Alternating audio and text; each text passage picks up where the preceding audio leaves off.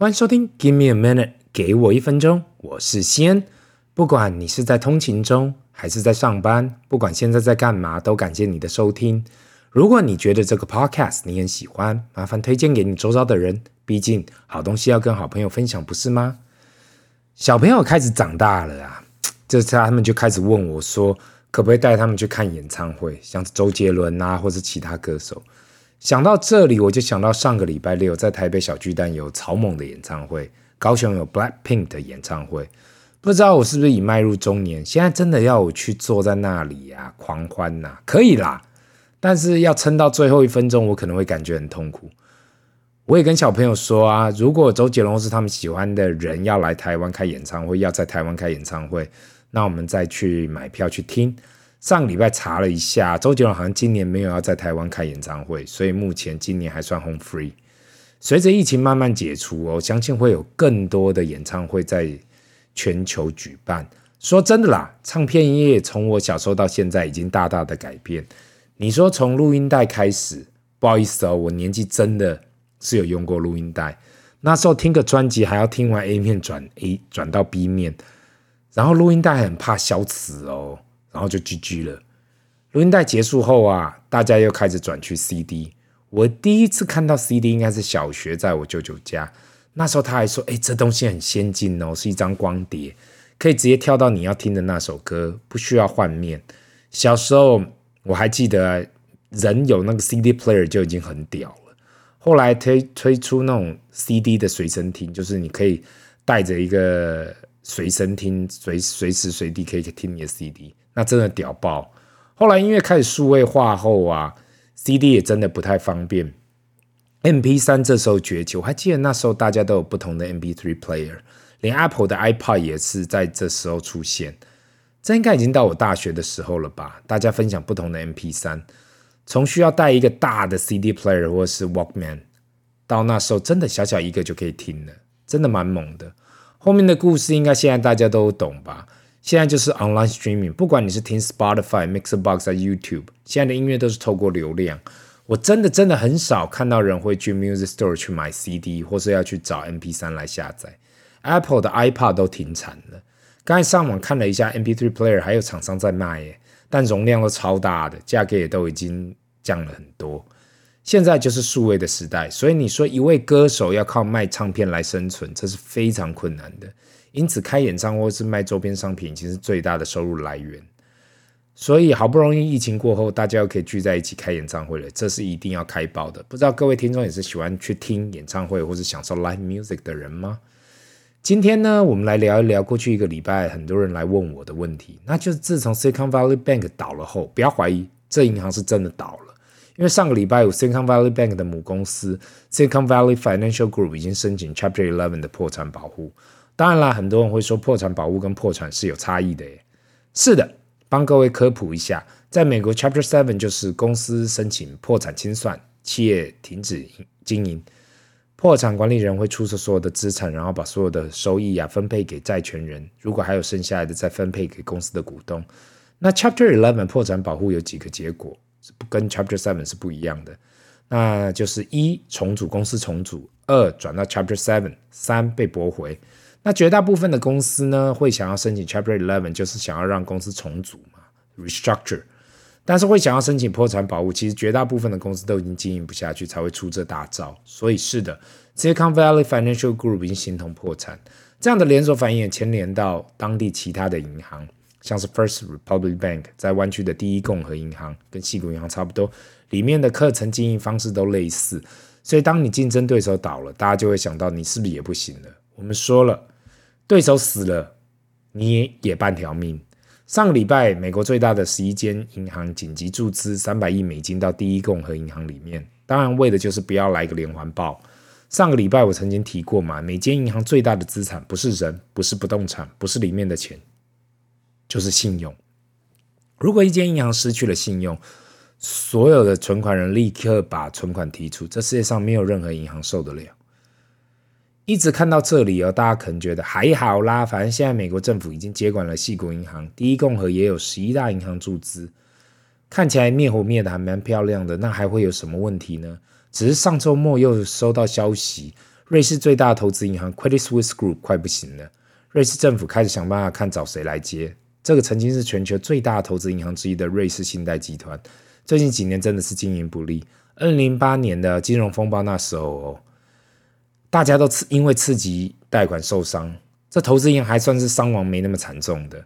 想不到过去几年股价，二零零七年最高的时候，股价是在纽约啊，还有呃七十六块美金，到上礼拜只剩下两块美金了。最新的报道是说，瑞士政府已请 UBS 瑞士银行用三十亿瑞士法郎（约三十二亿美金）把 Credit Suisse 吃下来，也要一起承担剩下的大概五十四亿美金以上的损失。当然，美国的 Fed 跟欧洲央行马上跳出来说，很高兴瑞士这方面很快就把这事情解决了。毕竟大家都在害怕啊，到底这是偶发事件还是这是骨牌效应？如果没经历过二零零八的人呢、啊？那时候受伤的人真的超多的，毕竟太多投资奇奇怪怪的商品嘛。然后我们都知道。历史一直在重演，只要有投资报酬率，就有人进去，也不管到底是投资什么。很多人会问我，这会不会是二零零八风暴金融风暴二点零版本？相信除非你是内部人，像 Fed Chairman Powell，或者是真的内部的人啊，不然没有人知道到底情况有多危机。但是我想让大家回忆一下，经历过二零零八、二零零九，我们现在有比那时候差吗？就跟上个周末我跟一位股市大哥一起打球的时候，请教他，他怎样去看今年的？他是说问啦，当然他是比我乐观很多啦，因为他个人觉得啦，二零二的十月啊，已经是市场低点了。如果你有陆续投资或是全压的人啊，下几年应该不错。就是你那时候，当然啦，我不是要他，我不是他们这样的全职投资者啦，那他们有他们的做法。我比较想要讨论的是，如果你只是一般人，不想让自己的储蓄缩水，那有什么方法？可以，不管是牛市或熊市，可以安稳的每晚睡好。那我当然还是那一句老话嘛，你要找一个可以长期成长的标的物。如果你现在回去看二零九那个低点，你会不加码吗？当然，很多人这时候会说，很多公司也是到现在还没有回到原点，我还叫你去加码，你就是我要送你去上西天吗？因为我这边呢，不是所谓的那种股市爆台牌啦、爆牌台啦，所以只能继续推广。套一句。股神八爷爷最爱讲那句话：如果你上赌桌，三十分钟内还不知道谁是待宰羔羊，那那待宰羔羊就是你。如果你只是希望透过听名牌来获利或是增加报酬率，我建议最好不要。想要进入金融市场，真的可以透过过去我所推广的指数型 ETF 来去学习。当然，现在台湾或全世界的人对于指数性投资感觉太无聊了，所以发明了一些。新的策略，如同过去我有听过的啊，就是 K D 值的大法。当 K D 值大于八十就卖，K D 值小于二十就买。其实我自己大概十年前就听过这样的一个操作手法，也有去试试看。如果是在一个盘整区间里面，这样的方法也许可行。但是如果市场是长期往上走，这样的方法可能没有那么恰当。毕竟你会赚到里面的差价，但是没办法，呃，收到啊长期增值的空间。另外有听过啦，同样是投资指数型的 ETF，平常固定定期定额，但如果碰到大盘跌落到季线以下就加码，如果爬到季线以上就减码，这也是一种想要透过某种策略去增加市场策略报酬啦。指数化投资，如果你认真去看呢，真的违背人性，因为每个人从小啊就是被教育要考一百分，不要去考平均值，更不要低于平均值。如果大盘的报酬率就是整体市场的平均报酬率啊。那不就代表我们，如果我们投资大盘，就是拿到市场平均报酬率。那每一个人总是认为啊，如果我多动点脑筋，那是否会有超出大盘的表现？因此也我也不怪每个人很努力的找出那胜利的方程式。另外一点，我也希望对于投资有兴趣的听众啊，这个新闻也可以参考一下。那就是巴菲特爷爷上周末已经有跟美国政府沟通过，可能也是不同的银行想要来找巴菲特注资，也说不一定。毕竟在二零零八到二零一二这几年呢、他真的有注资成功。不管是对高盛这个投资银行，或是美国银行，他都说了，银行是他熟悉的圈。如果这种抄底王啊，而且是当资产已经衰烂的时候才要出手的，他都开始注意了，那你是不是也要把自己准备好？机会是留给准备好的人。特别是我现在检视自己的决策，才发现我最大的遗憾，永远不是我做错了什么。而是我没做什么。通常那个没做的项目啊，或是没做的决策，才是我现在想起来最遗憾的事。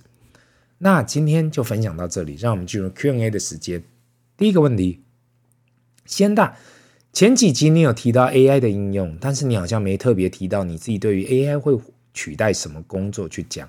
还有就是不知道你有研究 AI 这方面的题材可以投资的部分吗？有关 AI 这方面呢，如同我过去有讲到，我是极度看好。毕竟我觉得我们周遭实在有太多东西可以用人工智能处理的。如果啊，你有看到 Microsoft 上礼拜推出的这个 Microsoft 三六五 Copilot 这样的服务啊，你有去看它里面的影片呢？那真的是太强大了。过去我们用 Office 很多东西都需要我们自己去打去设定。虽然 Office 本身过去三十年已经成长，也帮助了我们很多，可是很多东西都是很重复性的嘛。不要说 Word AI 可以帮你写文件。我光是看到 Copilot 里头可以透过设定将 Excel 的资料分析呀、啊，或是未来我们肯我们可以透过 AI 去帮我把资料抓到 Excel 里面去去处理呀、啊，那就很吸引我了。另外，如果当提案者可以透过那种 Copilot 去做你的 PowerPoint 啊。我觉得真这真的超厉害的，因为很多时候我们花了很多时间去做这些呃 PowerPoint 啦，这些设定之类的，但是以后原来有 AI，只要我们灌输那个资料给他，他就可以去做了。另外，我也看到 ChatGPT GPT 也慢慢的可以把财务报表，你把它丢进去之后，让它去做基本的金融分析。我相信未来肯定还有会有更多的应用，这些进步都让我看到，过去我们认为会做分析，会做模型。会做这些 PowerPoint，感觉自己好棒棒。未来这些东西都可以由 AI 自行产出，差异会是当你看到这些数据的时候，这些分析的时候，你可以做出怎么样的决定。因此，当很多人问我小朋友未来要读什么，我说我自己都看不到二零三零会怎么样。未来会有太多的东西被 AI 取代了。至于你问到 AI 这方面该投资什么样的公司呢？我自己是感觉目前呐、美国大型科技股就是 Nasdaq 一百里面的这几个大型的科技股，应该是最可能快速应用这些工具。有兴趣可以从 QQQ 先上手，因为里面不仅仅有软体公司，有硬体公司。那在台湾的市场，我感觉到半导体公司应该都会受惠到。AI 需要大量的运算，所以晶片也会是未来所需。希望以上有帮助到你。这里是 Give me a minute，给我一分钟，我们下次见。拜。